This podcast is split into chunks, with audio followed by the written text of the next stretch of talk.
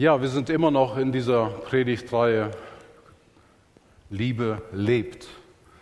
Und ähm, ja, wie André schon sagte, wir wollen heute damit weitergehen und betrachten, wie die Liebe zwischen Mensch und Mensch sich auswirkt, die getrieben ist von der Liebe Gottes. André hatte vor zwei Wochen darüber gesprochen, dass Liebe das Wesen Gottes ist. Und aus diesem Wesen heraus, das ist sein Antrieb, aus diesem Wesen heraus handelt er. Aus diesem Wesen heraus geht er in Beziehung zu uns Menschen. Aus diesem Wesen der Liebe heraus hat er die Schöpfung geschaffen. Und wenn wir sehen, wie genial Gott die Schöpfung geschaffen hat, dann kann man, glaube ich, durchaus sagen, Gott hat da seine ganze Liebe hineingelegt. Wenn wir die Tierwelt betrachten, die Pflanzenwelt, wenn wir den Menschen betrachten, wie sein Körper funktioniert, das Universum, der Kosmos, dann können wir sagen, Gott hat da seine ganze Weisheit, seine ganze Liebe hineingelegt. Und aus diesem Wesen seiner Liebe handelt er. Nicht nur in der Schöpfung, sondern auch in Beziehung zu uns Menschen. So wie wir das in der Bibel lesen, er war immer getrieben von der Liebe. Er hat immer die Beziehung zum Menschen gesucht und das war aus Liebe. Letzte Woche Sonntag hat Viktor darüber gesprochen, dass Gott uns Gebote gegeben hat. Gebote, die uns darauf hinweisen, dass wir ihn und ausschließlich ihn lieben sollen. Und dass wir darauf achten sollen, dass wir nicht fremden Göttern nachlaufen, sondern exklusiv Gott anbeten, weil er allein Gott ist. Es gibt keinen Gott neben ihm. Das bedeutet aber auch, wenn wir ihn lieben, dass wir unser ganzes Leben ihm unterstellen, dass wir seinen Geboten folgen. Und das ist eine Herausforderung. Aber es führt dazu, dass wir ein erfülltes Leben haben, dass wir ein glückliches Leben haben. Ich möchte heute über die zweite Hälfte sozusagen der zehn Gebote sprechen. In der ersten Hälfte der zehn Gebote finden wir die Beziehung zwischen Gott und Mensch. In der zweiten Hälfte spricht Gott über die Beziehung Mensch zu Mensch. Und bevor Gott die zehn Gebote dem Volk Israel gegeben hat, hat er gesagt, warum er das tut. Das lesen wir in 5. Mose. Und er sagt, weil ich eure Väter, also Isaac, Jakob und Abraham geliebt habe, also wir nennen sie die Patriarchen in der Bibel, weil ich sie geliebt habe, habe ich euch geliebt und habe euch mit großer Kraft aus Ägypten herausgeführt. Und dann gibt er ihnen die zehn Gebote und sagt, hier ist festgelegt, was ich möchte. Hier ist festgelegt, wie eure Beziehung zu mir sein soll. Höre Israel, ich bin der Herr, dein Gott. Du sollst keine anderen Götter haben neben mir. Du sollst dir kein Götterbild machen. Du sollst dich vor keine Götter niederwerfen und sie anbeten. Du sollst den Namen Gottes nicht missbrauchen. Halte den Sabbat. Eindeutig. Gott sagt, ich bin exklusiv, ich bin allein Gott und niemand anders. Und nur zu mir sollt ihr als zu einem Gott in Beziehung sein. In dem zweiten Teil oder in der zweiten Hälfte der zehn Gebote da lesen wir etwas über die Beziehung zwischen Mensch und Mensch. Ich kann mich erinnern, als ich im vierten Schuljahr war in der Schule, da haben wir noch die zehn Gebote gelernt. Oder im fünften Schuljahr auch, im Religionsunterricht. Ich finde es schade, dass das heute nicht mehr so ist oder vielleicht in vielen Schulen nicht mehr. Und äh, eine kleine Merkhilfe für die, die äh, sich nicht merken können, wo die zehn Gebote stehen. Sie stehen in 5. Mose 5. 5 und 5 gleich zehn Gebote. Ganz einfach. So kann man sich merken, wo sie stehen. In der zweiten Hälfte dieser fünf Gebote steht, Ehre Vater und Mutter. Du sollst nicht töten. Du sollst nicht Ehe brechen. Du sollst keine Falschaussage machen oder falsches Zeugnis ablegen. Du sollst nicht den Besitz deines Nächsten begehren, weder seine Frau, seine Knecht, seine Magd, sein Rind, sein Esel oder sonst, was er so hat. Das sollst du nicht begehren. Eindeutig geregelt, Beziehung zwischen Mensch und Mensch. Also sehen wir die Liebe zu Gott, also die erste Hälfte der zehn Gebote, wirkt sich auch aus auf die zweite Hälfte der zehn Gebote. Und wenn man das ganze Buch fünfte Mose liest, dann merkt man, dass Gott da ganz viele Gesetze gibt, zu, wie der Gottesdienst gestaltet werden soll und so weiter, was dort alles passieren soll, was dort alles drinstehen soll. Und wir lesen genauso viel über die Nächstenliebe. Also ungefähr fünf Kapitel reden davon, wie der Gottesdienst sein soll, sechs Kapitel ungefähr davon, wie die Beziehung zum Menschen sein soll. Also wir sehen, Gott ist das durchaus wichtig, das zu regeln und klarzustellen. Und es hat eine direkte Beziehung. Unsere Beziehung zu Gott hat eine Auswirkung auf die Beziehung zum Mitmenschen. Als Gott Mensch wurde, in der Gestalt von Jesus Christus, war die Situation folgende. Die Gelehrten der Heiligen Schrift, wir nennen sie Pharisäer oder Schriftgelehrten, also auf jeden Fall die Leute, die sich auskannten im Gesetz des Mose und das studiert haben, die haben ewig und ständig darüber diskutiert, was ist jetzt das höchste Gebot. Denn da haben wir insgesamt 613 Gebote. Und jetzt war die Frage, was davon ist das höchste Gebot? Und eines Tages, als Jesus schon seine Predigtätigkeit aufgenommen hat, dann stehen sie vor ihm. Und vielleicht auch einfach, um zu diskutieren, aber vielleicht auch, weil sie wirklich eine Antwort haben wollten und fragten ihn, was ist das höchste Gebot? Seit Jahrhunderten diskutieren sie jetzt nun und sie wollen jetzt endgültig eine Antwort. Und Jesus gibt hier eine eindeutige, eine unmissverständliche Antwort. Und Jesus sagt eigentlich nichts Neues. Das müssten Sie eigentlich wissen, was Jesus jetzt sagt. Er bezieht sich auf das Alte Testament und er wiederholt das, was da steht. Und das können wir in Matthäus 22 nachlesen. Und Jesus sagt, du sollst den Herrn, deinen Gott, lieben mit deinem ganzen Herzen, mit deiner ganzen Seele und mit deinem ganzen Verstand. Dies ist das größte Gebot. Da bezieht er sich wieder, wie in den zehn Geboten, auf die erste Hälfte. Und dann fährt er fort und sagt, das zweite aber ist ihm gleich. Du sollst deinen Nächsten lieben wie dich selbst. An diesen zwei Geboten hängt das ganze Gesetz und die Propheten. Und die einen der Schriftgelehrten dachten vielleicht, der, jetzt haben wir die Antwort. Jetzt haben wir nichts mehr zu diskutieren. Schade aber auch. Und die anderen dachten vielleicht, endlich, endlich haben wir eine Antwort. Endlich haben wir eine konkrete Aussage, was das höchste Gebot ist. Endlich bringt es jemand auf einen Nenner dass wir damit was anfangen können. Immer wenn ich diese Stelle lese, dann habe ich den gleichen Eindruck. Das, was Jesus hier sagt, das muss doch eingeschlagen sein wie eine Zehn-Zentner-Bombe mit einer Auswirkung, die unüberhörbar und unübersehbar ist. Alles, aber auch alles, was in den Gesetzen des Moses steht, ist hier zusammengefasst. Alles, aber auch alles, was die Propheten je gesagt haben. Alles, was Gott je gesagt hat, was uns Menschen betrifft, das ist hier in diesen vier Sätzen zusammengefasst. Du sollst den Herrn, deinen Gott, lieben und du sollst deinen Nächsten lieben. Warum ist das so brisant, was Jesus hier gesagt hat? Warum ist das so außergewöhnlich? Jesus nannte zwei Gebote, von denen alles abhängt.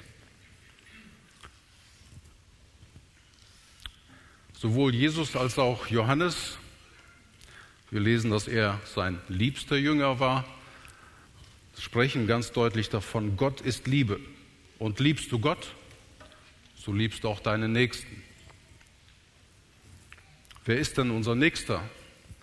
Und als Gott den Menschen geschaffen hat, also Adam geschaffen hat, kam er zu diesem Entschluss, da fehlt was. Adam ist unvollständig. Warum eigentlich? Adam war doch täglich mit Gott in der Gemeinschaft. Er hatte doch alles. Beziehung zu seinem Schöpfer, alles war da. Er war in einem wunderschönen Garten. Alles war doch in Ordnung. Aber Gott sagt, nein, es ist nicht gut, dass Adam, dass der Mensch alleine sei. Also erschuf er ihm eine Partnerin, einen nächsten Menschen. Und die Eva war sozusagen Adams nahester, nächster Mensch. Also eine Liebesbeziehung, die enger nicht geht zwischen Mann und Frau. Und ich finde, das ist genial, wie Gott das geschaffen hat. Zwei Menschen zusammengefügt hat zu einer Einheit. Und ihm ist das sogar so wichtig, dass wir weiter im Neuen Testament lesen, dass der Mann die Frau so lieben soll, wie Christus die Gemeinde geliebt hat. Also voller Hingabe, voller Aufopferung soll der Mann die Frau lieben, seinen nächsten, wirklich nächsten Menschen. Und zu der Frau sagt er das auch. Die Frau soll ihren Mann lieben. Direkt nach, der, nach dem Ehepartner kommen unsere Eltern, die Kinder, also unsere Familie sozusagen, mit Brüdern, Schwestern, Enkelkindern, also die nächsten Menschen. Der Kreis wird etwas größer. Auch hierzu sagt die Bibel etwas. Sie sagt, wenn jemand nicht fähig ist, seine Familie zu versorgen, der ist schlimmer als ein Ungläubiger. Also noch schlechter als ein Mensch, der sagt, nein, es gibt keinen Gott. Der hat keine Gebote zu beachten, der hat keine Regeln, der lebt einfach, wie es ihm geht. Und so ein Mensch ist schlecht, er ist nicht gut. Die, die Bibel gebietet uns, uns um unsere Familie zu kümmern.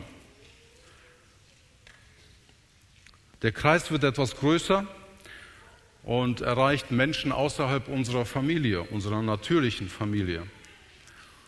Und im Alten Testament wird die nächste Liebe niemals beschränkt, nur auf Menschen, die direkt also zu uns gehören, Ehepartner, Familie, sondern Nächstenliebe geht immer weiter, hat einen größeren Kreis. Sogar der Fremde war inbegriffen in der Nächstenliebe. So lesen wir es in 3. Mose. Aber die Juden wollten das nicht.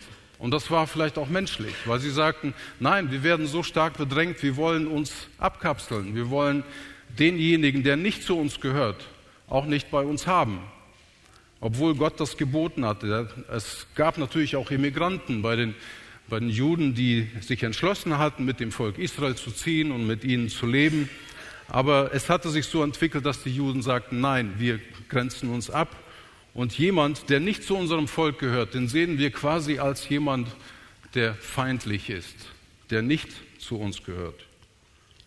Und ähm, wenn wir in Lukas 10 lesen, wo Jesus genau die gleichen Worte sagt, du sollst den Herrn, deinen Gott lieben und deine Nächsten wie dich selbst, dann sagt dieser Schriftgelehrte, der ihm diese Frage gestellt hat, was ist das höchste Gebot, dann ähm, rechtfertigt er sich und sagt, ja, wer ist denn jetzt mein Nächster? Ich habe das Gebot verstanden, aber wer ist nun mein Nächster? Und für die Juden damals war das gar nicht so verständlich, dass man auch die fremden Leute als Nächste betrachtet, sondern durch diese Abkapselung haben sie die sozusagen die Fremden eher als feindlich gesehen. Und Jesus erzählt ihm daraufhin die Geschichte vom barmherzigen Samariter, um ihm das klarzumachen.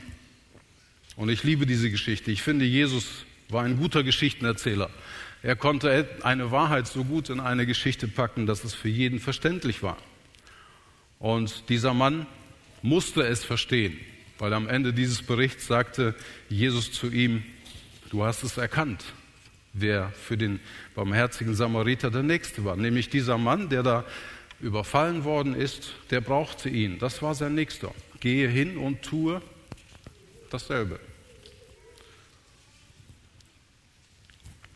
Nächstenliebe in der Gesamtheit erreicht also jeden, jeden, der in Not ist ungeachtet dessen, ob er zu unserer Familie gehört, zu unserer Glaubensgemeinschaft oder nicht, sondern die Bibel lehrt, dass jeder gemeint ist als Nächster.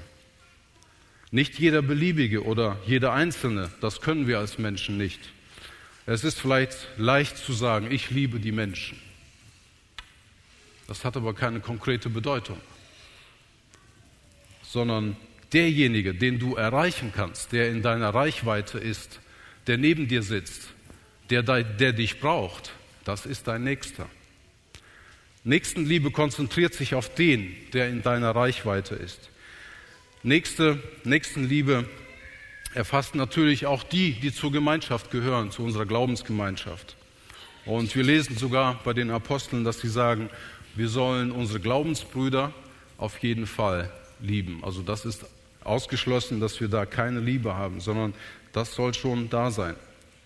Und Jesus sagt sogar, liebt eure Feinde. Und das war etwas, was die Schriftgelehrten damals überhaupt nicht verstehen konnten oder die Juden. Vielmehr, sie konnten nicht sagen, ich kann meinen Feind lieben. Nein, sondern Jesus sagt irgendwann zu ihnen, ihr habt gehört, es wurde euch gesagt, liebe deinen Nächsten und hasst eure Feinde. Ich aber sage euch, liebet eure Feinde. Und das war brisant, das war außerordentlich, was Jesus da von ihnen verlangte. Liebe deine Feinde. Auch wenn du kein warmherziges Gefühl ihnen gegenüber hast, so kannst du dich doch entschließen, ihnen Gutes zu tun. Bete für sie, segne sie, tu ihnen Gutes. Dass Jesus überhaupt auf dieser Erde war, war ein Zeichen der Feindesliebe. Und weil wir in der Bibel lesen, als wir noch Feinde waren, als wir noch gar nicht in dieser Liebesbeziehung zu Gott standen, hat er uns schon geliebt. Als wir noch Feinde waren, hat er schon den Frieden vorbereitet. Noch bevor wir etwas von Gott wussten, hat er sich schon für uns entschieden. Noch bevor wir wussten, dass wir seine Vergebung brauchen, hat er schon alles dafür getan, dass wir Vergebung bekommen können. Bevor wir ihn lieben konnten, hat er uns schon geliebt. Gott kommt in unser Leben, oder anders gesagt, Gottes Wesen, die Quelle der Liebe, kommt in unser Leben durch den Heiligen Geist, der in uns wohnt.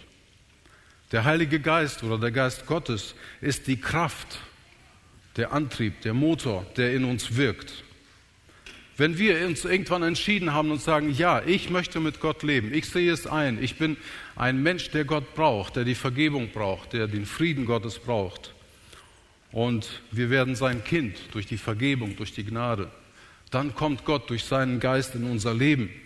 Und wir haben sozusagen eine Kraftquelle in uns, einen Antrieb in uns, der uns die Kraft gibt, nach dem Willen Gottes zu leben.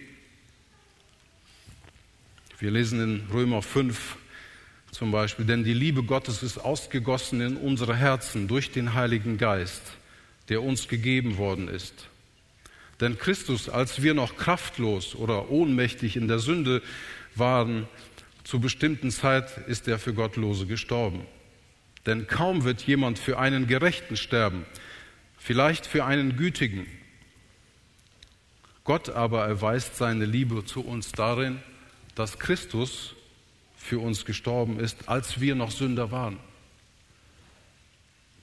Wir hatten noch keine Beziehung zu ihm. Wir wussten vielleicht noch gar nichts von ihm.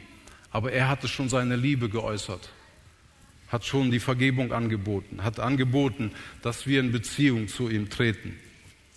Und wenn du dich dafür entschieden hast, mit Gott zu leben, dann ist diese Kraft Gottes in dir durch den Heiligen Geist. Wenn du dein Leben betrachtest, wenn du mal in einer stillen Stunde nachdenkst, wie dein Leben so ist, kannst du sagen, in mir, in meinem Leben ist die Kraft Gottes sichtbar. Kann man erkennen, dass ich zu Gott gehöre. Und die Bibel ermahnt uns, dass wir niemandem etwas schuldig sein sollen außer Liebe. Ist in deinem Leben irgendwie Liebe zu sehen, diese Liebe Gottes, die Nächstenliebe? In Römer 13 lesen wir das. Seid niemandem etwas schuldig, als nur einander zu lieben. Denn wer den anderen liebt, hat das Gesetz erfüllt. Denn das, du sollst nicht Ehe brechen, du sollst nicht töten, du sollst nicht stehlen, du sollst nicht begehren, also die zweite Hälfte der zehn Gebote. Und wenn es ein anderes Gebot gibt, ist in diesem Wort zusammengefasst. Du sollst deine Nächsten lieben wie dich selbst. Die Liebe tut dem Nächsten nichts Böses. Die Erfüllung des Gesetzes also ist die Liebe. Wir haben mittlerweile zwei Enkeltöchter und die älteste davon, die Anouk, sie war etwa drei Jahre alt. Dann haben wir miteinander telefoniert oder weil sie leider weggezogen sind von hier, ähm, versuchen wir über WhatsApp, über Videonachrichten irgendwie immer in Kontakt zu bleiben. Und äh, ja, die Anouk und der Opa, wir sind ganz dicke Freunde. Und wir telefonieren immer wieder und auf jeden Fall, äh, ja, wir sind ganz dicht beieinander. Und irgendwann bekomme ich eine Videonachricht von ihr. Sie war drei Jahre alt ungefähr und sie war schon sehr müde. Und sie sagte einfach nur, Gute Nacht, Opa. Und dann ganz lange ganz still. Ich sah in ihren Augen schon, sie ist ziemlich müde. Und irgendwie fand sie keine Worte.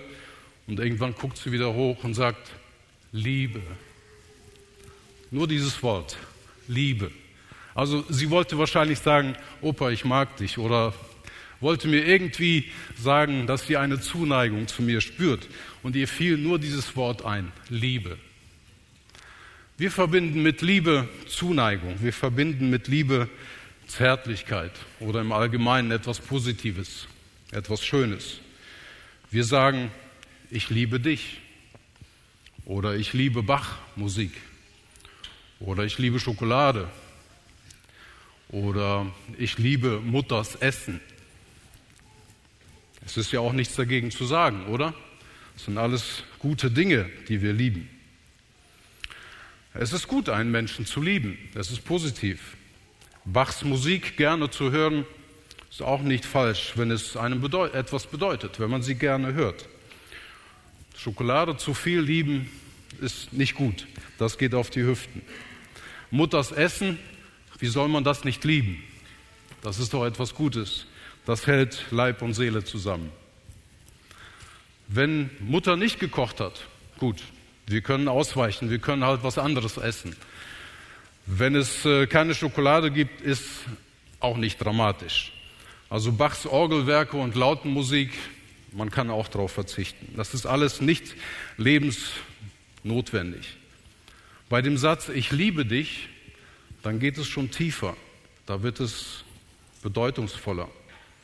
Wenn wir das zu einem Menschen sagen, ich liebe dich, dann heißt das mehr als du bist mir sympathisch oder ich mag dich.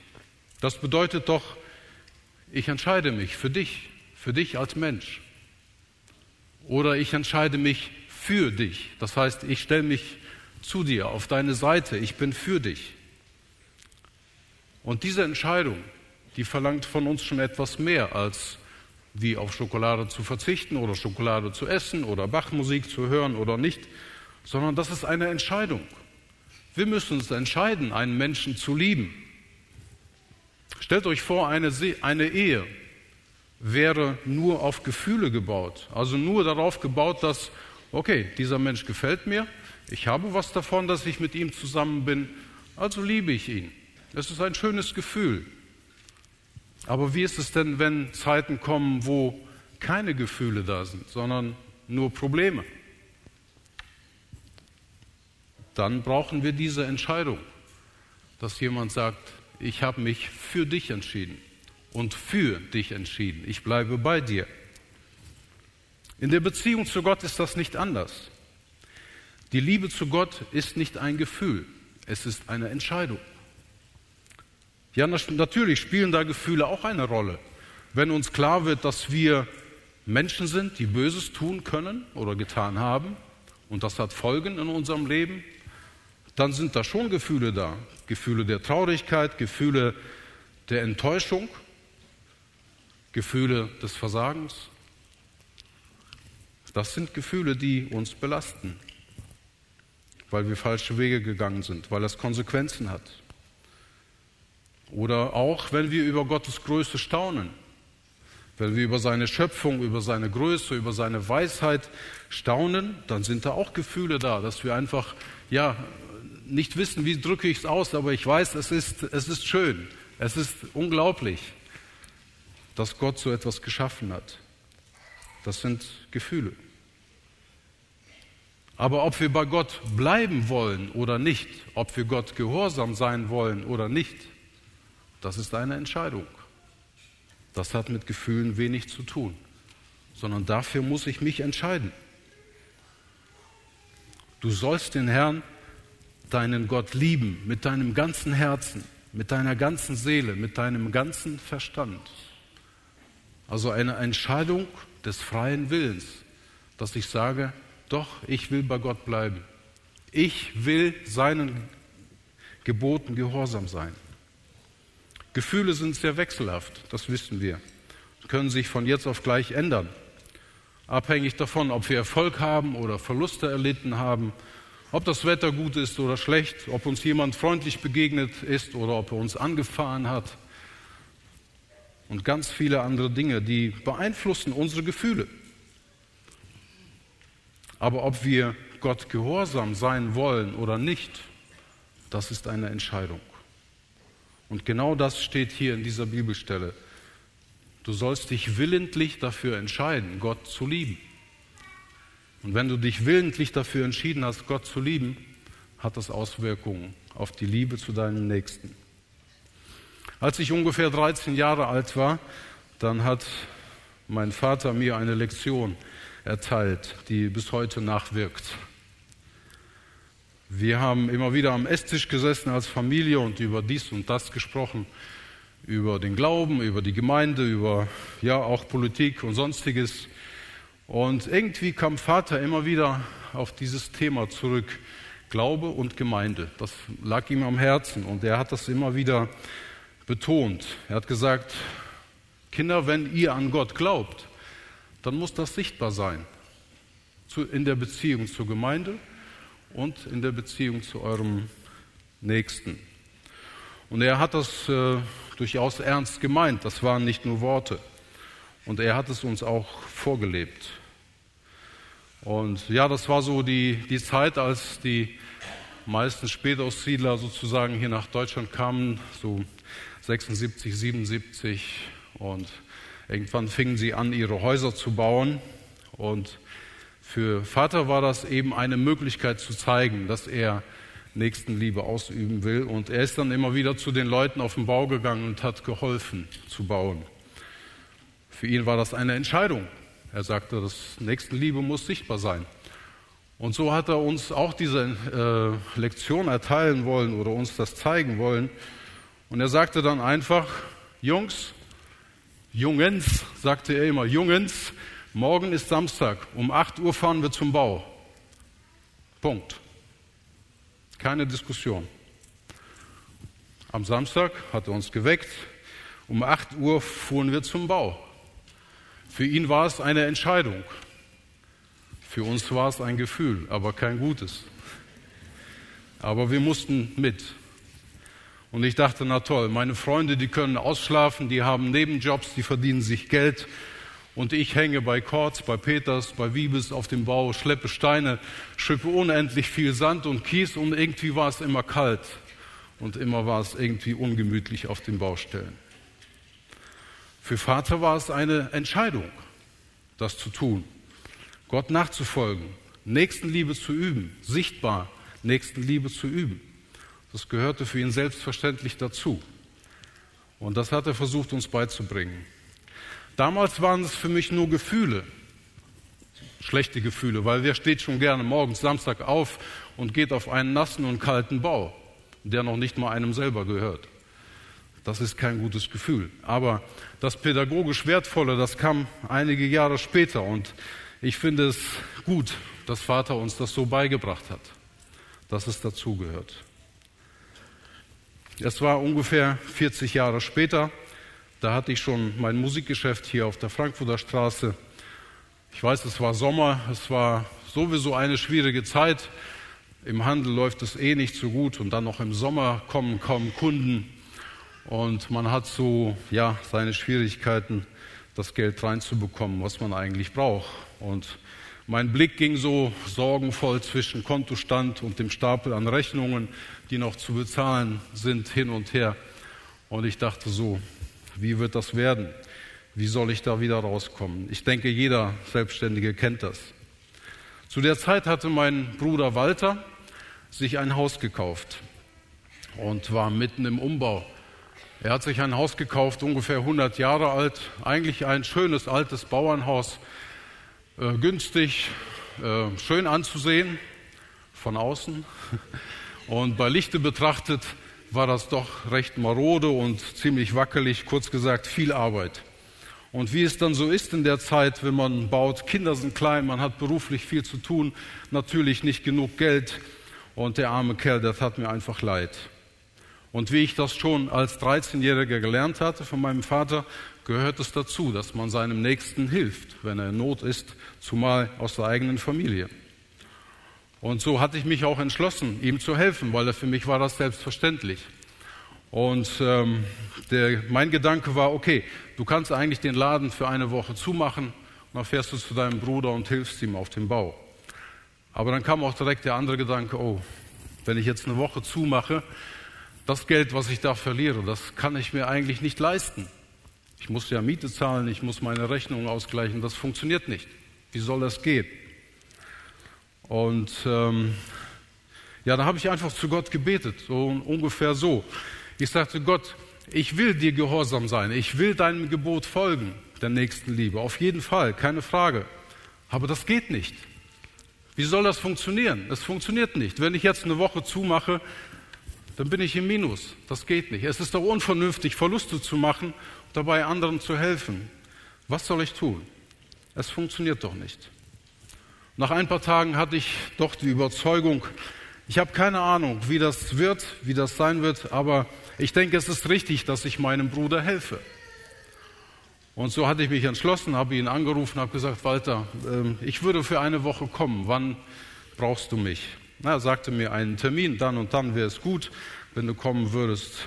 Und wir haben es ausgemacht und äh, ich hatte mich entschlossen zu fahren. Und vier Tage bevor ich gefahren bin, kommt ein Kunde in mein Geschäft und sagt, ich suche die und die Gitarre.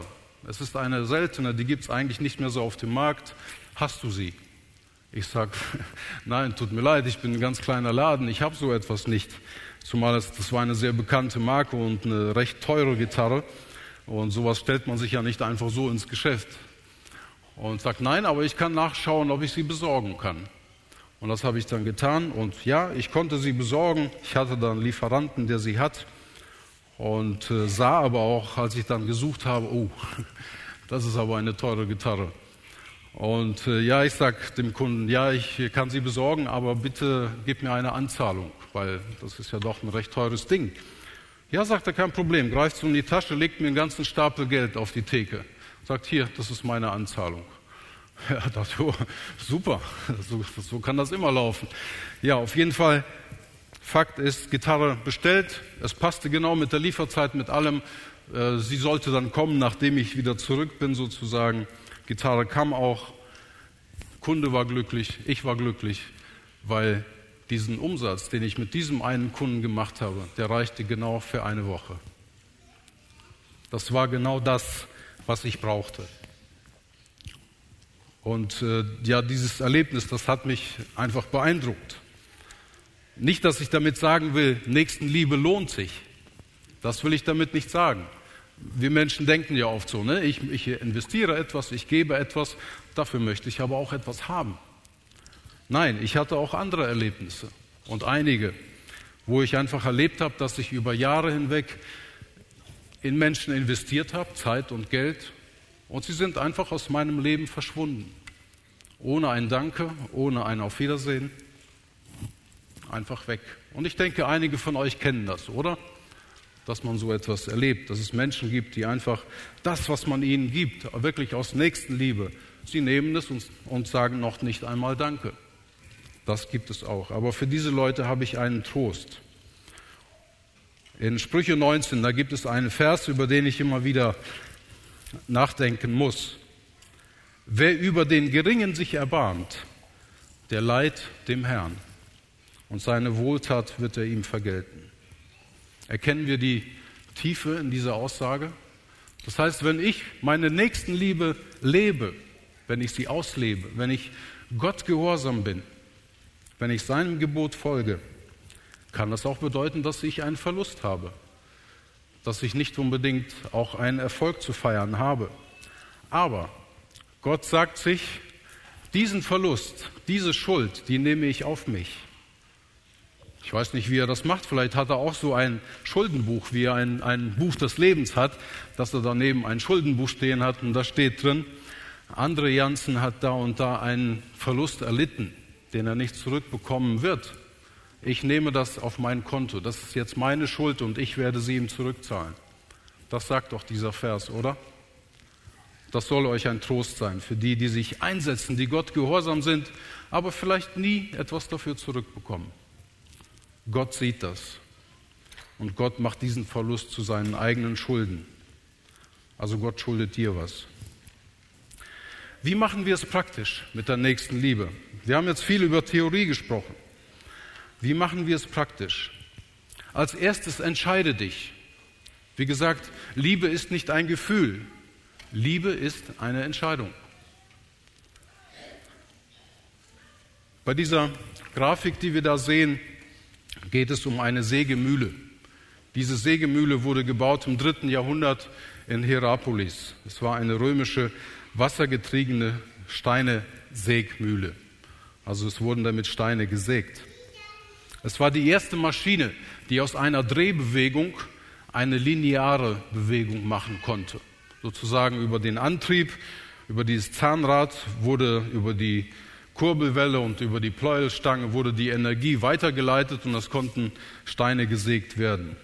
Ich fand dieses, diese Grafik interessant, weil wenn ich die so betrachte, dann sehe ich da eine Kraftquelle, also oben, wo das Wasser hinausläuft. Das heißt, dieses Wasser landet in diesem großen Rad, das diese Wasserfächer hat. Und wenn diese Wasserfächer gefüllt sind, dann steht ein Gewicht, das Rad beginnt sich zu drehen. Also eine Energie erzeugt eine Bewegung. Es gerät etwas in Aktion. Ich würde gerne dieses große Rad sozusagen als Beziehung Gott-Mensch sehen. Das heißt, wenn wir die Energie Gottes, wenn wir die Kraft Gottes, wenn wir den Heiligen Geist in unser Leben lassen, gerät da etwas in Bewegung. Es kommt Energie in unser Leben, die von Gott getrieben ist. Und dieses große Rad, das ist verbunden mit diesem, mit der Achse, mit dem Rad, was halt das kleinere Rad antreibt. Also diese Beziehung zum Men, zu Gott, zwischen Gott und Mensch, hat eine Auswirkung auf etwas anderes. Und das würde ich gerne auf die Nächstenliebe beziehen, dieses kleine Rad mit den Zähnen, mit den Stiften. Das heißt, wir können es nicht trennen. Würden wir jetzt dieses kleine Rad, dieses kleine Getriebe trennen von dem großen Rad, was macht das für einen Sinn? Dass ein Rad einfach so vor sich hinläuft. Es macht keinen Sinn. Und das passt nicht in Gottes Konzept. Gottes Konzept ist, wenn etwas in Bewegung gerät, dann wird das sichtbar. Dann hat das eine Auswirkung. Und die Auswirkung hier in dieser Grafik ist, dass diese Kraft übertragen wird auf die zwei Sägeblätter unter A und B. Und die Sägeblätter bewegen sich und sie zerschneiden Stein oder Holz, was auch immer. Es hat eine direkte Auswirkung. Ich möchte das so vergleichen. Wenn Gottes Kraft in dein Leben kommt und das große Rad sich anfängt zu bewegen, das heißt, es entsteht Energie, es entsteht Bewegung, dann hat das Auswirkungen auf deinen Nächsten, auf deinen Mitmenschen. Und wenn du in dein Leben schaust, dann guck doch mal, ob das Auswirkungen hat. Und wenn nicht, dann musst du wahrscheinlich nachsehen und überlegen, ist da etwas nicht in Ordnung? Funktioniert da etwas nicht? Ist vielleicht meine Beziehung zu Gott nicht mehr da? Habe ich vielleicht nicht mehr die Energiequelle? Fließt da vielleicht kein Wasser mehr? Steht etwas zwischen dir und Gott? Wenn das getrennt ist, deine Beziehung zu Gott, kann auch keine Energie entstehen, die dieses Ganze in Bewegung hält. Oder die Schlussfolgerung daraus ist, ohne Nächstenliebe kann es keine Liebe zu Gott geben, weil wenn da keine Auswirkung ist, dann läuft da im Ganzen etwas falsch. Und genau das hat Jesus gemeint. Er hat gesagt, liebe Gott von ganzem Herzen, liebe deine Nächsten. Das ist die Erfüllung des Gebotes. Was kann ich? Diese Frage solltest du dir vielleicht stellen. Was kann ich tun, um meinem Nächsten meine Liebe zu zeigen oder die Gottes Liebe weiterzugeben. Schau einfach mal auf dein Leben. Was sind deine Gaben? Was kannst du? Wir hatten ein Erlebnis. Wir haben jemanden besucht und ähm, ich weiß, diese Frau, die hatte einen ganz leckeren Napoleon gebacken. Lecker. Also so einen guten habe ich noch nie gegessen. Und Nelly und ich sagten immer wieder, oh, der schmeckt aber gut, das ist lecker, ich mag eh äh, Kuchen. Und ich war total begeistert und sagte das immer wieder. Und als wir dann gehen wollten, dann sagte diese Hausfrau, sagte, ich habe noch einen. Ich habe den im Kühlschrank, nimmt den mit. Und sie schenkte uns den. Das war super. Und da hatten wir für zu Hause etwas. Also was hat sie gemacht? Sie hat das, was sie gut kann, hat sie einfach weitergegeben. Und wir waren begeistert. Wir hatten dann für die nächsten Tage Kuchen zu Hause und einen wirklich super Napoleon-Kuchen. Hast du ein Hobby? Vielleicht backen, kochen, am Auto schrauben, an Computern arbeiten. Das ist für mich eine, ein Horror, dass ich mich überhaupt mal an einen Computer setzen muss. Ich hasse diese Dinger, weil die funktionieren nie dann, wenn man sie braucht. Ne? Kennt ihr doch bestimmt. Außer für die, die sich damit auskennen, natürlich. Die setzen sich hin, tipp, tipp, tipp und es funktioniert wieder. Aber man sitzt davor und hat keine Ahnung. Und ich habe echt einen Horror. Und wenn mir da jemand hilft, dann bin ich total begeistert. Vielleicht kannst du das. Vielleicht liebst du das sogar. Dann mach es. Vielleicht ist jemand da, der sich damit nicht auskennt oder einfach eine Scheu davor hat. Mach es. Vielleicht hast du Finanzen, Kontakte, Möglichkeiten. Vielleicht hast du überschüssige Kraft wie junge Leute, manchmal sehe ich, denke ich, meine Güte, denen wachsen ja die Füße viel länger, als sie brauchen. Damit kann man Skifahren. Die haben so viel Kraft, die wissen gar nicht, wohin damit. Wenn du so viel Kraft hast, nutze das. Hilf jemandem damit. Vielleicht auf dem Bauch. Vielleicht hast du Zeit. Stell sie jemandem zur Verfügung, der dich braucht. Oder sag ihm einfach, hör mal, wenn du Hilfe brauchst, ich, ich bin bereit. Signalisiere ihm, dass du bereit bist, ihm zu helfen. Das ist doch schon ein gutes Signal. Oder Worte. Worte kosten nichts. Wenn jemandem etwas gelungen ist, wenn jemand sich über etwas freut, geh hin und sag es ihm. Sag ihm, hör mal, ich freue mich mit dir mit, dass du deinen Abschluss geschafft hast, dass du gut gespielt hast, dass du irgendwas gemacht hast und ich freue mich damit. Das beflügelt, das stärkt. Oder genauso auch, wenn jemand Leid erfährt, vielleicht etwas Schweres durchlebt Geh zu ihm hin und sag, hör mal, ich, ich kenne das. Ich habe das auch gehabt. Das hilft. Das hilft einfach zu wissen, da ist auch jemand, der hat das erlebt und der hat das durchlebt. Vielleicht hast du noch nicht mal eine Lösung. Einfach nur diese Gewissheit, dass es auch andere gibt, die Leid erfahren, die Trauer erleben, Krankheit, was auch immer. Geh hin und sag es ihm. Das hilft. Und das Letzte, was ich sagen wollte, tu es. Es geschieht nichts Gutes auf dieser Welt, es sei, man tut es. Und es kann auch nicht sein, dass du Gott liebst von ganzem Herzen, dass du sagst, Gott, ich will, ich will dir gehorsam sein. Deine Gebote sind super, die sind gut, ich will sie befolgen, auf jeden Fall. Ich will dir gehorsam sein. Und da passiert nichts zwischen dir und deinem Nächsten, der in Not ist. Das kann nicht sein. Tu es. Auch wenn du keine Gefühle dabei hast, keine guten, tu es. Nächstenliebe ist eine Entscheidung, die zur Tat geworden ist. Gott segne euch.